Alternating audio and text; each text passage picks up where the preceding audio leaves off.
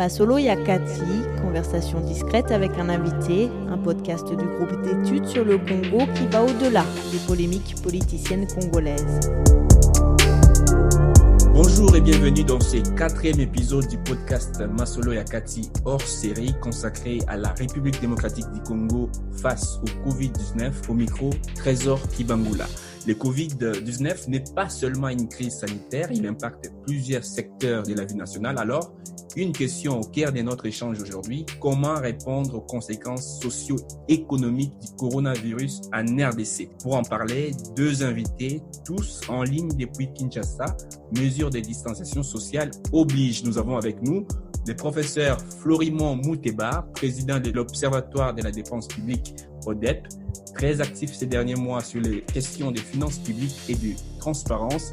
Bonjour professeur. Bonjour Trésor. Également avec nous Monsieur Patrick Mouyaya, député national et auteur d'une récente tribune Impératif des responsabilités et devoirs de solidarité pour vaincre le Covid-19 en RDC, dans laquelle le LU de Kinshasa propose quelques pistes de solutions. Tribune d'ailleurs largement commentée sur les réseaux sociaux. On y reviendra. Bonjour Monsieur le député. Bonjour Trésor, euh, bonjour professeur.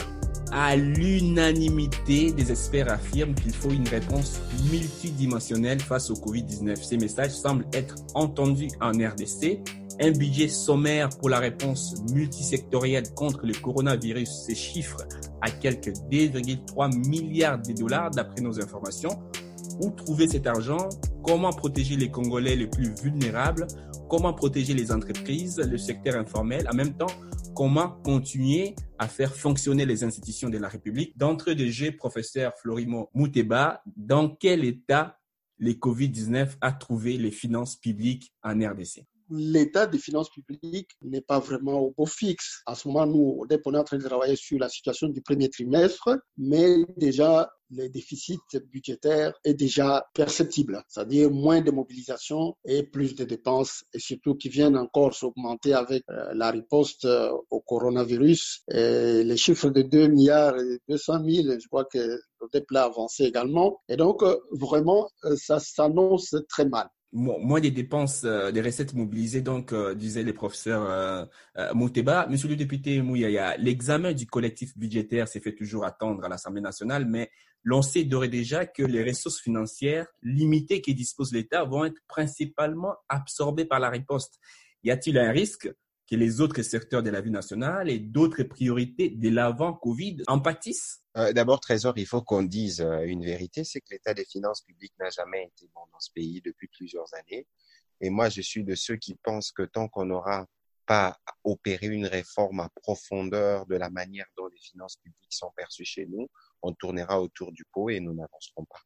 Je suis très curieux de savoir quand on dit qu'il y a des dépenses qui sont faites dans les cadres de la riposte, je n'en vois pas. Je n'ai pas entendu euh, des annonces euh, dans ces sens-là, en dehors du fait qu'au départ de l'épidémie, un budget de 1,8 million avait été mis à disposition. Depuis, je n'ai pas encore entendu de nouvelles et je n'ai pas l'impression, euh, je peux me tromper, je n'ai pas l'impression que le docteur Mouyembe dispose euh, du dixième euh, de ce qu'il avait fait comme état de besoin pour mener à bien la riposte. Nous suivons, tous ici, comment les malades, notamment à l'hôpital du cinquantenaire, s'est plaigné de la prise en charge. C'est clair que s'il y a des moyens qui ont été déboursés, alors il y a problème de suivi dans la manière dont cet argent est dépensé. Et donc, les collectifs budgétaires s'est fait attendre depuis bien longtemps. D'ailleurs, dès le départ, les, les, prévisions budgétaires de 11 milliards, nous n'avons jamais été d'accord parce que personnellement, j'ai jamais compris des tels niveaux d'optimisme qui étaient avancés au niveau du gouvernement parce que quand vous regardez la réalité, l'état dans lequel se trouvent les services des mobilisations de recettes, nous ne pouvons pas atteindre ces tableaux prévisionnels. Entre-temps, on n'a pas recréé l'outil de production. Je ne sais pas d'où tout cet argent devait provenir. Donc, le collectif budgétaire à un moment ou à un autre, Covid ou pas, ça s'imposait par rapport à notre capacité de mobilisation. Maintenant que nous avons, nous devons faire face à ces virus de la nudité, comme je l'appelle, qui nous dévoilent l'état dans lequel le pays se trouve, les finances publiques, les choses sont un peu plus graves parce qu'il suffit pas de mettre en œuvre la riposte, mais il suffit aussi de voir euh, tout ce que ça coûte euh, le mesure de confinement et tout ce que euh, cela peut coûter dans la vie des Quinois, des Congolais qui vivent du jour Je n'ai pas, moi, entendu euh, le gouvernement, à travers euh, sa task force prendre des mesures vraiment solides. J'ai vu quelques réunions en retard, mais je n'ai pas senti qu'il y a eu un véritable pilotage de la réponse économique. Je suis désolé, mais je n'ai pas, moi, senti que le gouvernement a pris à bras le corps la question euh, des conséquences euh, de la, du Covid-19 et de la crise qui sera pire que celle que nous connaissons parce qu'au Congo, la crise, c'est pas le corona, la crise, c'est la fin. Tous les deux, vous dressez un tableau sombre, en tout cas, de, de finances publiques. Professeur Mouteba, est-ce que euh, les engagements sociaux euh, pris avant Covid-19, notamment la gratuité de l'enseignement, peut-être l'amélioration des salaires des, enseignants. Tous ces engagements vont finalement être abandonnés euh, au profit de la lutte contre le Covid. Qu'il faudrait-il faire pour que les pays maintiennent quand même quelques engagements sociaux? Parce que, comme le député a dit, la crise aussi, ce sera la fin. Il faut vraiment faire le nécessaire pour que les services, euh, les régies financières, notamment la Direction générale des impôts, puissent mobiliser réellement tout ce qui doit l'être au titre de l'exercice 2019, que cela soit mobilisé. Par rapport aux aux engagements, dans un document que l'ODEP a publié récemment, nous avons fait notre proposition par rapport à la réponse qu'il faut faire au coronavirus où nous avons souligné la dimension multisectorielle. Nous avons beaucoup insisté sur les conséquences qu'il va y avoir, notamment au niveau des entreprises, dont le niveau de production ne sera plus le même que les années antérieures, alors que déjà ce n'était pas ça. Et, et, par rapport aussi aux conséquences sur les petits commerçants, même sur la production agricole, parce que vous savez aujourd'hui, quand vous prenez par exemple les rapports entre les échanges entre la, province du Bas-Congo ou de Bandung de Kinshasa, euh, cela va être terriblement affecté. il y aura des productions qui ne seront pas quitter la campagne pour venir vers la ville. C'est-à-dire que euh, les producteurs au niveau local vont souffrir et il y aura même peut-être des produits agricoles qui vont pourrir. Et au niveau de la ville de Kinshasa, il y aura aussi un problème de, euh, l'offre qui fera en sorte que les prix, d'ailleurs nous le voyons sur le marché, les prix sont en train de prendre de l'ascenseur. Et donc, par exemple, par rapport aux engagements sociaux, il est évident qu'il faudra réduire il faudra même stopper. D'ailleurs, dans notre document, nous disons qu'on doit stopper ces avantages-là pour économiser les moyens. Et nous avons même euh, euh démontré que 135 millions de dollars qui étaient prévus, c'était tout à fait insuffisant parce que euh, il faut aborder la, la crise à court, moyen et long terme. Et déjà l'année prochaine, les niveaux, par exemple, des impôts sur les bénéfices qu'on devrait attendre ne seront pas les mêmes que ceux de 2019 parce que cette année, les entreprises, il y en a pas mal qui vont faire faillite ou bien qui vont fermer, le niveau de production va être très bas et donc la valeur de la richesse créée va baisser à tous les niveaux, au niveau de tous les secteurs, au primaire, au secondaire, au tertiaire, tout va vraiment baisser. Maintenant, il faut voir comment faire pour mobiliser le recette, il faut un collectif budgétaire. Et c'est dans cette loi qu'on pourra voir, par exemple, quelles sont les coupes, où est-ce qu'on va couper. Mm. Et donc, il faudra maintenant voir comment faire, parce que même si on, fait les coupes, notamment il y a dans le budget, il y a les, fonds secrets de recherche, les fonds spéciaux d'intervention, mais qui sont en fait de rubriques que nous appelons nous des rubriques suspectes, où les, animateurs politiques puisent euh, pour améliorer davantage leur train de vie, qui est déjà trop élevé par rapport à celui de tous les autres. Et donc, il va falloir vraiment réduire les trains de vie de l'État, déjà globalement, euh, et ensuite les réduire davantage en affectant ces fonds spéciaux d'intervention, ces fonds spéciaux de recherche, en les réaffectant vers donc la lutte pour, euh, contre le coronavirus. Comme on parle de la réduction du train de vie des institutions, combien ça pourrait rapporter et où trouver, où couper ces fonds? Mais je crois que euh, les débats euh, que l'on tient souvent sur les trains de vie des institutions, euh, c'est un débat de, de, de, pauvreté, entre guillemets, parce que je suis souvent qu'on compare les, les revenus d'un député aux revenus d'un enseignant, aux revenus d'un policier. Euh, ici, les, les malheurs, c'est que nous avons construit une société de pauvreté, que nous faisons un partage de pauvreté, parce que moi, je suis député national, l'essentiel de mes revenus sont dépensés pour des besoins tantôt des policiers, tantôt des, des, Congolais, parce que nous sommes un service social. La vraie réponse à toutes ces choses, c'est de, de voir comment nous améliorons la chaîne des recettes, comment nous améliorons la production pour produire assez de moyens pour que chaque Congolais, où qu'il se trouve, puisse pouvoir bénéficier euh, de son revenu et un revenu décent qui lui permet d'élever les deux bouts du mois. Pour revenir aux mesures d'urgence, moi je suis d'accord à l'idée de réduire le train de vie des institutions encore que encore que euh, le prof Florimond Mouteba doit le savoir, que les ministres, les membres du gouvernement, pour la plupart, fonctionnent sans frais des fonctionnements depuis leur nomination. Les profs doivent savoir aussi que le gouvernement euh, applique une politique des disettes. Je ne parlerai même pas de nous, euh, de nous à l'Assemblée nationale. Fort malheureusement, nous sommes dans un partage de pauvreté qui parfois euh, nous, quand on parle, les gens ont l'impression que nous, nous sommes des bien nantis. C'est pas le cas.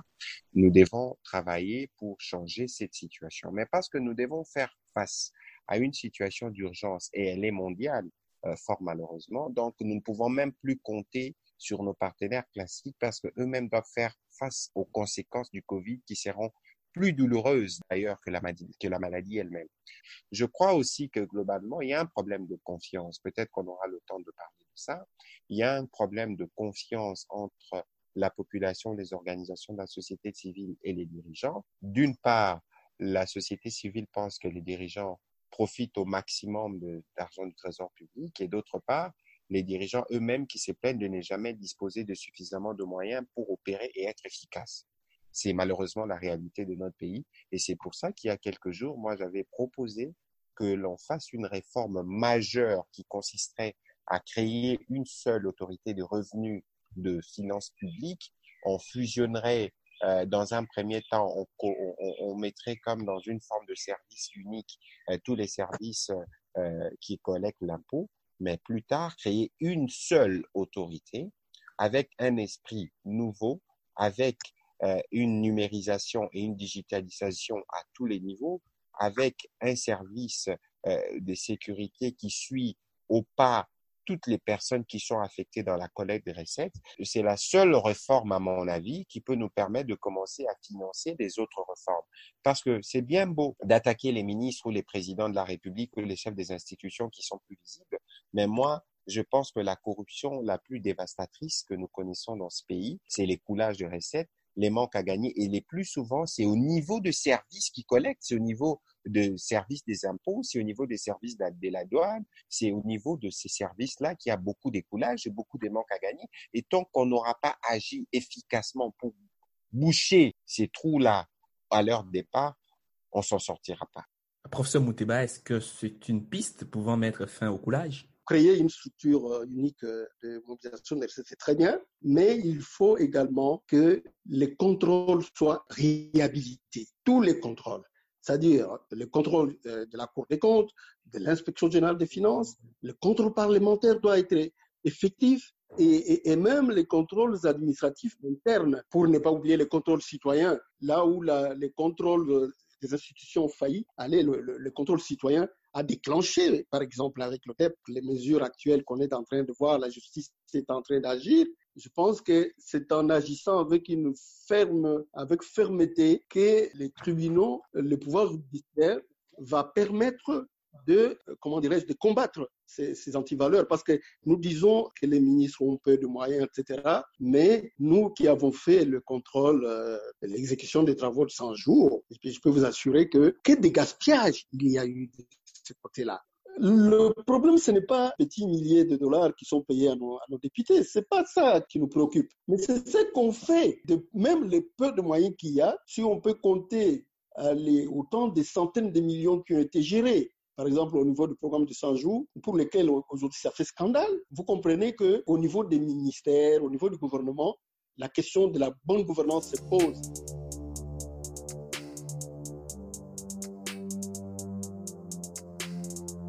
Problème de coulage donc de revenus, difficulté pour mobiliser les, les recettes. Le professeur Mouteba a insisté pour que les recettes de l'année dernière soient effectivement mobilisés. Mais en attendant, qu'est-ce que l'État doit faire, professeur, pour protéger, par exemple, les Congolais oui. qui sont aujourd'hui contraints pour la plupart à rester à la maison? Comment est-ce qu'on protège ces personnes qui sont vulnérables aujourd'hui? Ceux qui auront perdu les petites et moyennes entreprises, les mamans commerçantes, les ouéouas. Donc, tous ces petits métiers, il va falloir trouver le moyen de compenser cela. Mais il faut pour cela lutter vraiment contre l'écoulage des recettes et la corruption. Il ne faut pas se limiter à ce qu'on voit aujourd'hui. Il faut se tourner vers la DGI, vers la DGRAT, vers la DGDA pour sanctionner les signes extérieurs de richesse de ces gens-là. C'est énorme. Et donc, il y a déjà cela. Il y a la solidarité, des mesures de solidarité. Mais je ne crois pas que c'est cela qui va euh, remplacer les recettes que l'État doit mobiliser. Mais aussi ça, il faut que les Congolais soient solidaires. Mais nous devons, sans nous gêner, aussi négocier avec les institutions, les, les partenaires internationaux. Ici, il y a lieu de chercher peut-être à mobiliser un milliard ou deux milliards du côté des bailleurs de fonds, parce qu'au niveau intérieur, je pense qu'on aura du mal. Ça rejoint, ça un peu ce que disait euh, le député Claudel André Loubaya lors du précédent euh, podcast. Il disait, face à cette crise sanitaire, la RDC compte sur la charité internationale un peu. Et, et hier, donc euh, c'est mercredi 22 avril, le FMI a approuvé un décaissement de 363 millions de dollars au titre des facilités de crédit rapide pour aider justement la République démocratique du Congo à faire face à la balance des paiements. Dans quelle mesure cette contribution, euh, monsieur le député euh, Mouyaya, cette contribution, dans quelle mesure pourrait-elle aider à équilibrer cette balance des paiements dans les pays? Euh, Je crois que dans, la tribune que j'ai signée la semaine dernière, j'ai dit que nous devons compter sur nous-mêmes parce que de toute évidence, nous étions déjà dans un programme euh, avec les FMI. On était justement en train de de prévoir le mécanisme. Donc l'appui qui arrive euh, devrait arriver d'une manière ou d'une autre, mais cet appui arriverait dans un contexte normal où nous sommes en train de fonctionner sans Covid. Maintenant que le Covid arrive, cet appui, à mon avis, ne va pas servir à grand chose. Ça va aider dans la balance de paiement, comme on dit, sûrement équilibrer les taux d'échange, mais ça ne va pas, dans l'absolu, nous permettre de régler tous nos problèmes. Je crois que ça nous demandera nous-mêmes de voir dans quelle mesure on développe une intelligence pour que nous soyons en mesure de faire face à toutes les conséquences de cette crise. On verra bien euh, ce que le gouvernement nous dira quand viendra le moment du collectif budgétaire, parce que nous serons en mesure de savoir qu'est-ce qu'on a, qu'est-ce qu'on a reçu et quelles sont les urgences auxquelles nous devons impérativement faire face d'ici la fin de l'année. Et nous allons calibrer le collectif budgétaire strictement en fonction des besoins vitaux. Mais au-delà de tout cela, il faut imaginer une stratégie qui permette, euh, comme euh, le prof Mouteba le disait tout à l'heure, de sécuriser ceux qui euh, font du petit commerce, ceux qui, parmi nous, qui n'ont pas des revenus formels connus, et même ceux qui ont des revenus formels, tous les secteurs de la vie nationale seront durablement affectés. Il faut un plan global, il faut évaluer les pertes, il faut évaluer les manques à gagner, être en mesure d'avoir, ne fût-ce que sur papier, la réponse adéquate. Et j'ai pas l'impression que ce travail est fait.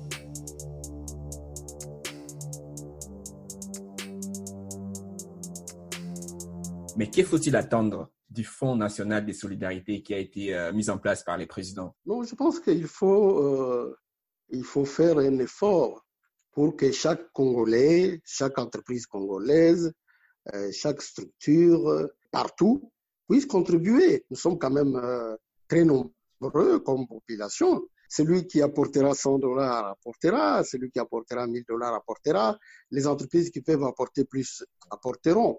Mais je voudrais vous signaler qu'en en, en 2017, nous avons fait une étude au niveau de l'OTEP euh, sur l'exécution du budget euh, de l'État pour l'année 2016. Mais on a constaté, par exemple, que les exonérations fantaisistes qui, étaient accordées à des entreprises. Et ça, ce sont des chiffres que nous avons eus parce que nous travaillons parfois vraiment avec les fonctionnaires de la DGI, des Gérard, etc., pour avoir les informations. Ça avoisinait les 4 milliards de dollars. Donc, donc un manque à gagner. Donc, on ne peut pas justifier pourquoi on a donné ces exonérations-là. Tout simplement parce que quand on exonère une entreprise de 100 millions, il suffira qu'elle donne euh, 5 millions à celui qui doit signer l'arrêté d'exonération, et bien, ben, voilà, lui, il a 5 millions, c'est bon pour lui. Mais l'État perd 100 millions. Donc, il y a aussi, de ce côté-là, je reviens toujours sur la, et avec d'ailleurs l'honorable, sur la question du contrôle. Ceux pour lesquels il y a eu des exonérations fantaisistes qui sont en cours, on peut supprimer. C'est une période exceptionnelle où, ces mesures d'exonération peuvent aussi être stoppées. Donc, au niveau de la solidarité nationale, tous les acteurs économiques, sociaux, les, associations, et, etc. Tout le monde doit contribuer à ces fonds. D'ailleurs, félicitations au président d'avoir créé cette structure où nous voyons émerger qui? Les hommes d'église, des gens en qui on a confiance. Monseigneur Ambongo, l'église protestante aussi est là, etc. Donc, c'est bon qu'il y ait une solidarité nationale où nous allons tous apporter notre contribution à cette caisse nationale. Le député Patrick Mouyaya, qui est avec nous, a préconisé euh, récemment la retenue d'une quotité sur toute recharge d'unité téléphonique au profit de ces fonds. La proposition a reçu une adhésion mitigée sur les réseaux sociaux, beaucoup estimant qu'elle allait davantage peser sur les plus pauvres. Est-ce que euh, Monsieur le député a entendu le, message des Congolais, l'inquiétude des Congolais? Trésor, je crois que euh, au départ, cette proposition-là, elle n'est pas mienne. Je crois que vous maîtrisez Twitter plus que moi. Il y a eu un sondage que j'ai fait à ces sujets-là. Il y a eu 4421 votants et il y a eu 55% de personnes qui se sont prononcées pour. Vous allez me poser la question sur l'échantillonnage et tout ça, je ne rentrerai pas dedans, je ne saurais pas vous donner le détail, mais c'était un exercice parce que moi, je pense que dans le, le contexte dans lequel nous sommes, nous avons un devoir de solidarité. Bon, maintenant, l'idée, c'est un groupe euh, de gens sur les réseaux sociaux qui ont rebondi et comme euh, vous connaissez les réseaux sociaux, comment ça fonctionne. Je ne saurais pas, moi, fixer mon opinion que sur base des réactions négatives parce que euh, tous ceux qui s'expriment sur les réseaux sociaux, on n'est pas tous animés par la même motivation. Mais moi, je ne faisais pas une fixation sur ma proposition. Ce n'était qu'une piste parce que nous devons réfléchir aujourd'hui si nous voulons que tout le monde puisse faire un effort parce qu'il faut considérer que nous sommes comme dans une période de guerre et que tout le monde doit apporter sa contribution dans l'effort de guerre. J'ai réfléchi sur base des statistiques parce qu'aujourd'hui, les secteurs de télécom, Trésor Kibangula, c'est à peu près un milliard 400 millions de dollars le chiffre d'affaires mensuel. Si vous regardez les 10% de ce qui est payé dans les télécoms, ces 10%, ça couvre tous les besoins de riposte pour l'année, suivant le plan préparé par les équipes du docteur Muyembe. Donc, le calcul, pour moi, il était simple. Je suis parti de là. Je me suis dit, alors, si on imaginait que chacun de nous retrocéderait, par exemple, 10% pour ceux qui rechargent pour plus de 10 dollars, une quotité pour cette caisse. Pour ceux qui rechargent pour moins de 5 dollars, 5%, ce serait quelque chose. Mais tout ça, ce n'était que des idées pour voir comment nous pouvons réfléchir. Maintenant, euh, mieux vaut tard que jamais, dit-on, parce que l'ordonnance qui crée le Fonds national de solidarité prévoit que ces fonds est créé pour une durée de 30 jours, la durée de l'état d'urgence. L'état d'urgence est terminant demain, euh, c'est terminant aujourd'hui, il sera prolongé les 15 jours. Donc, l'équipe de, de Monseigneur euh, Ambongo n'aura que 15 jours pour opérer, ce qui est, à mon avis, relativement court. C'est cette équipe-là qui devra nous faire des propositions. Parce qu'il s'agit pour nous, on va donner nos contributions comme institution, comme parlementaire, mais si cela ne s'avère pas suffisant, M. Kibangula, M. Floribon Mouteba et tous ceux qui sont autour de lui dans le DEP peuvent aussi contribuer. Quelle est la formule? La plus facile, la plus crédible en ces moments où la distanciation sociale est démise, où les contacts physiques sont à limiter Quelle est la formule la meilleure qui peut nous permettre de contribuer? Moi, je pense que ça devait c'est faire par téléphone. J'ai reçu à ces propos euh, des propositions pour enrichir mon idée de M. Fred Baouma, notamment avec qui je débattais sur Twitter. J'attends qu'il me le formalise et les moments venus, nous pourrons le faire parvenir euh, à Monseigneur Ambongo.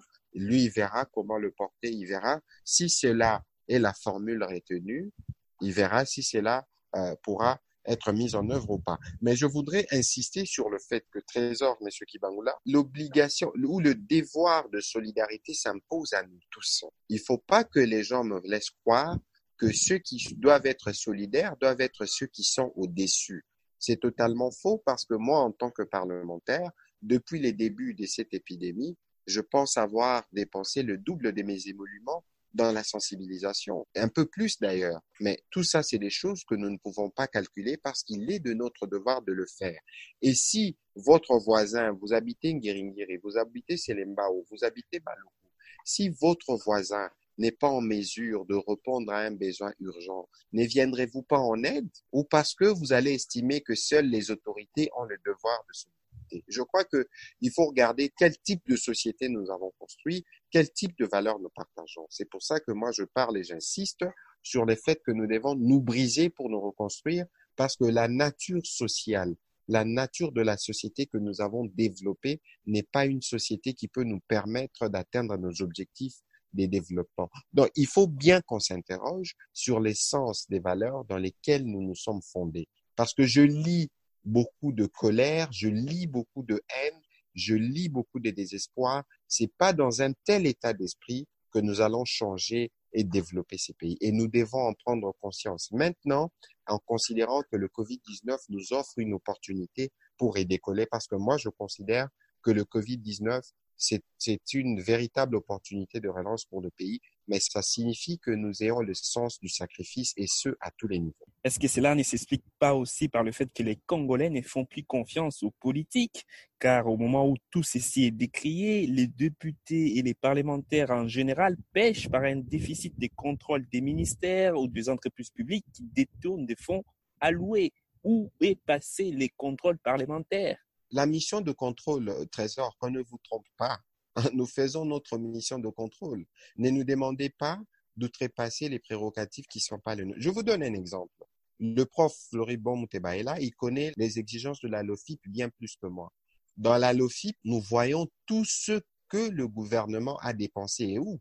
Avant l'adoption d'un budget de l'exercice suivant, on doit d'abord faire la reddition de comptes des exercices précédents. C'est un débat public à l'Assemblée nationale, je crois, pour l'exercice 2016 ou 2015, on a fait une reddition de compte où on a découvert qu'une école des deux classes a été réhabilitée à 6 millions 200 000 dollars. Nous l'avons fait. Mais il faut savoir, euh, au Trésor Kibangula, que notre Parlement est un système semi-présidentiel. C'est l'Assemblée nationale qui enfonte les gouvernements. Et c'est là que je situe, je rappelle l'impératif des responsabilités à ceux qui animent la coalition au pouvoir. Depuis des années, il y avait une certaine léthargie à ce niveau-là parce qu'on ne sanctionnait pas.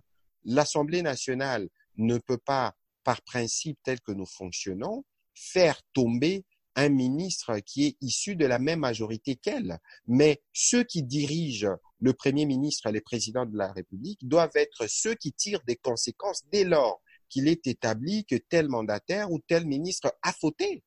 Mais il n'y a pas eu des responsabilités au niveau des animateurs de la majorité.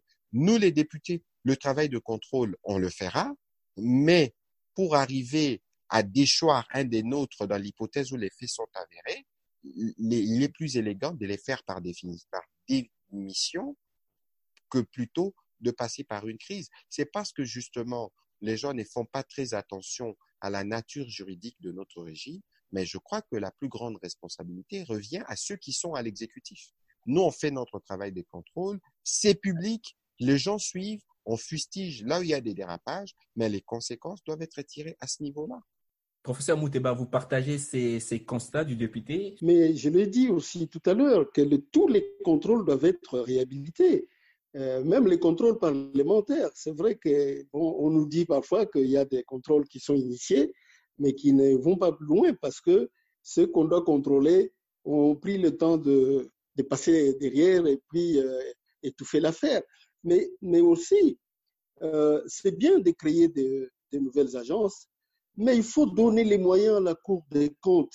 Hein. La cour, le, le, contrôle de la Cour des comptes, parce que la Cour des comptes fait le contrôle juridictionnel, mais aussi elle fait des audits, l'inspection générale des finances. Donc, toutes ces structures ont besoin d'être renforcées. Il faut donner les moyens. Mais jusqu'aujourd'hui, vous savez que le président de la Cour des comptes, il est en intérim depuis presque, je ne sais pas moi, 10 ou au-delà d'années. Il est intérimaire toujours. Alors qu'il y a, la loi prévoit des nouveaux organes qu'il faut mettre en, place. La loi prévoit une déconcentration de la Cour des comptes. Donc, il faut des animateurs, il faut des moyens.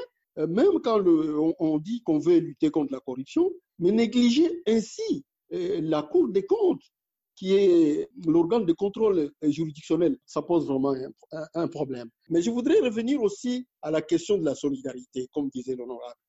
Moi, je dirais, par exemple, euh, on peut aussi sur le prix du carburant, hein, pour les privilégiés, ceux qui roulent dans le véhicule, etc., etc., on peut aussi parce que chacun doit apporter en fonction de, de, ses moyens. Celui qui roule dans une euh, euh, grosse voiture de luxe ou voiture tout simplement, sa contribution peut être différente, plus élevée que celle de celui qui, doit attendre euh, la moto ou ainsi de suite. C'est une idée. Peut-être qu'il faut euh, euh approfondir. Parler sur les tabacs, les prix du tabac. Les tabacs tuent. Pourquoi on ne pourrait pas aussi imaginer une taxe sur les tabacs qui pourrait permettre de soigner une maladie? Voyez.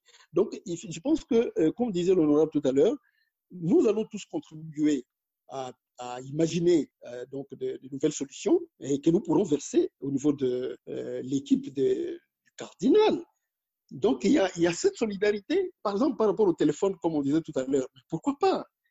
Donc, il, faut, il faut actuellement toutes les possibilités que nous pouvons avoir pour être solidaires, là où on peut prélever ce qu'on peut pour permettre d'alimenter cette caisse, qui du reste, moi je ne pense pas que cette caisse doit durer quelques semaines ou un mois.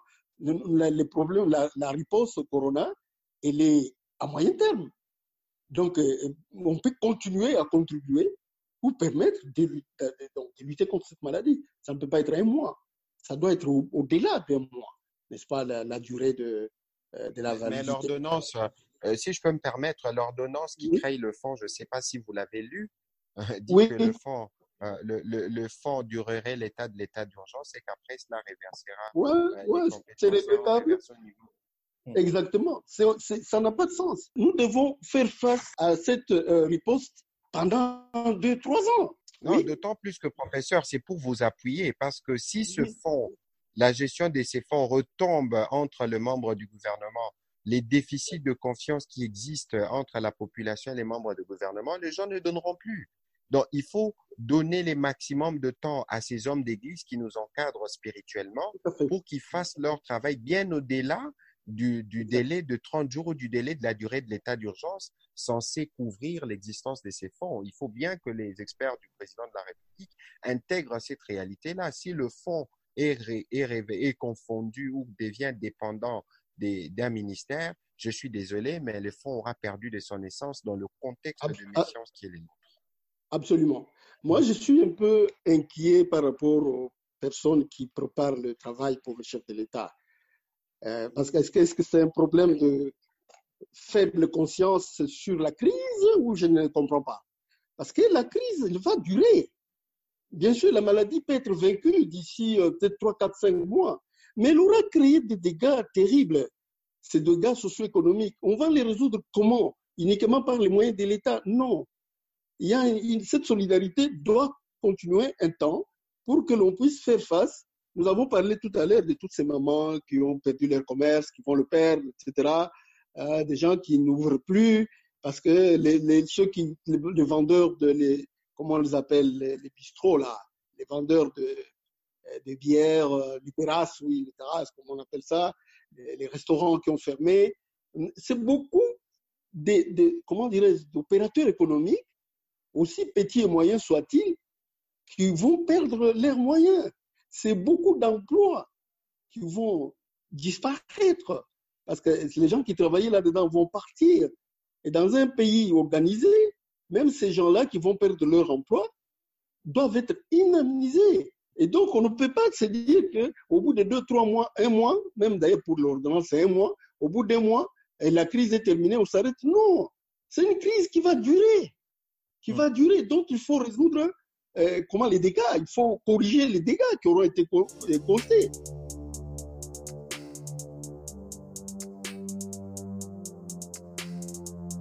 Cette solidarité nationale euh, implique ou nécessite aussi une cohésion politique. Alors, un mot pour terminer sur l'environnement politique sur lequel se joue cette crise sanitaire qui devient socio-économique, on l'a démontré tout à l'heure. De quelle manière cette nouvelle crise économique sanitaire risquerait-elle d'aggraver des tensions déjà existantes sur le terrain politique? Comme je l'ai bien dit dans ma tribune, il faut qu'on évite de créer la crise dans la crise après la crise. Moi, l'attitude que j'ai notée dans les chefs de certains d'entre nous depuis que le Covid-19 a commencé, je vous avoue que j'étais totalement abasourdi de voir que nous avons vu comment l'épidémie ou la maladie s'est propagée en Europe, de voir les mesures qui ont été prises et ici, chez nous, j'ai eu l'impression qu'à un certain moment, il y a eu un, tâtonnement extrêmement grave parce qu'au Trésor, vous allez vous rendre compte avec moi qu'aujourd'hui, nous tous, nous sommes logés à la même enseigne. Il n'y a aucun Congolais de 80 millions de Congolais sur le territoire national ici qui chope les virus et qui peut être sûr d'être pris en charge de manière optimale et s'en sortir. 80 millions d'âmes en insécurité sanitaire président de la République y compris. Trésor, il faut regarder des décennies et des décennies de non-investissement, que ça soit dans la recherche, que ça soit dans les hôpitaux, rien du tout. On n'a rien fait. Et aujourd'hui, nous payons les prix de cette incompétence et de tous ces démons des divisions, de tribalisme, des corruptions qui nous ont toujours hantés. Et donc, aujourd'hui, si nous voulons nous prémunir des conséquences néfastes du Covid, les politiques ont la première responsabilité. Et les spectacles nauséabonds d'il y a quelques jours où autour, je suis désolé, je suis pas juriste, un débat inapproprié autour des, des, des prescrits constitutionnels qui a failli tourner à la crise entre les deux coalitions au pouvoir, moi j'étais totalement choqué de voir que nous risquons de donner l'impression à ceux qui nous ont donné le pouvoir que nous nous amusons alors que eux sont en danger. Donc, les politiques doivent transcender leurs divergences.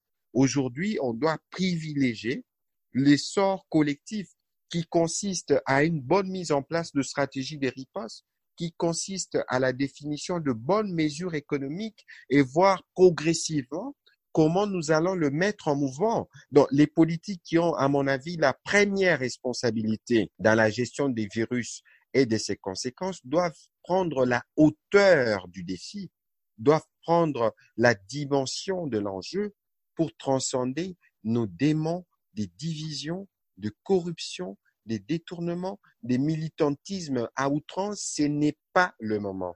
C'est le moment de montrer au peuple que nous avons une empathie. C'est le moment de rétablir la confiance à ceux qui nous ont donné le pouvoir en agissant suivant les règles de l'art et en veillant impérativement à notre obligation de responsabilité à toute preuve. Qu'en pensez-vous, professeur Mouteba? Est-ce que le contexte euh, de l'état d'urgence sanitaire finalement porte les germes euh, d'une possible euh, crise politique? Oui, mais vous savez, c'est vraiment choquant parce que moi, je, je pars d'un exemple pour vous montrer à quel point l'irresponsabilité et l'incompétence ont fait qu'aujourd'hui, nous nous trouvons démunis, sans infrastructure hospitalière, sans rien face à une maladie aussi grave. Vous savez, euh, le Parti communiste chinois est arrivé au pouvoir en Chine en 1948.